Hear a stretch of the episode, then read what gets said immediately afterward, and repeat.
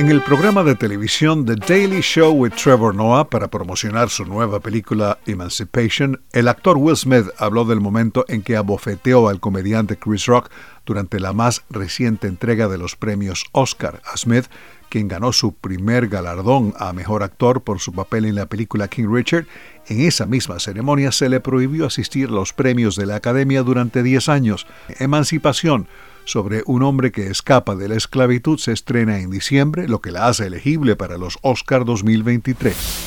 La red de televisión por cable AMC Networks dijo que su directora ejecutiva Christina Spade renunció menos de tres meses después de haber asumido el cargo y que recortará alrededor del 20% de su fuerza laboral en Estados Unidos debido a las presiones de la industria y la situación económica. Las acciones de la compañía casa de programas como Mad Men y The Walking Dead cayeron 4,4% el martes.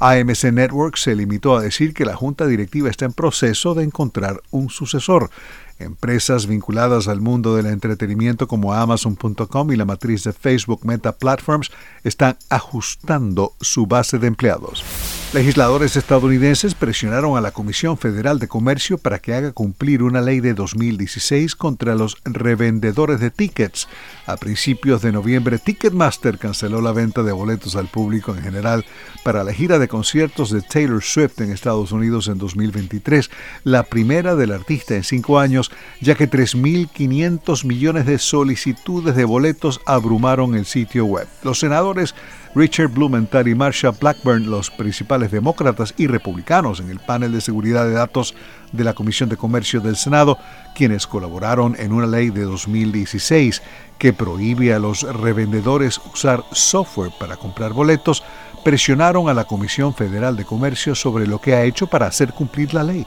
Swift, ganadora del premio a Artista del Año en los más recientes American Music Awards, dijo que fue insoportable ver a sus seguidores tratar de conseguir entradas para su gira Eras, después de que le aseguraron que Ticketmaster podría manejar la impresionante demanda de boletos.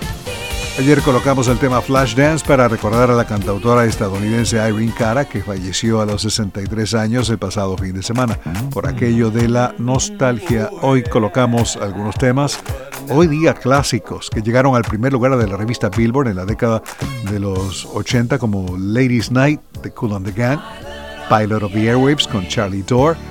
Up Where We Belong con Joe Cocker y Jennifer Warnes y Desire con Andy Gibb, el menor de los hermanos Gibb. Alejandro Escalona, Voz de América.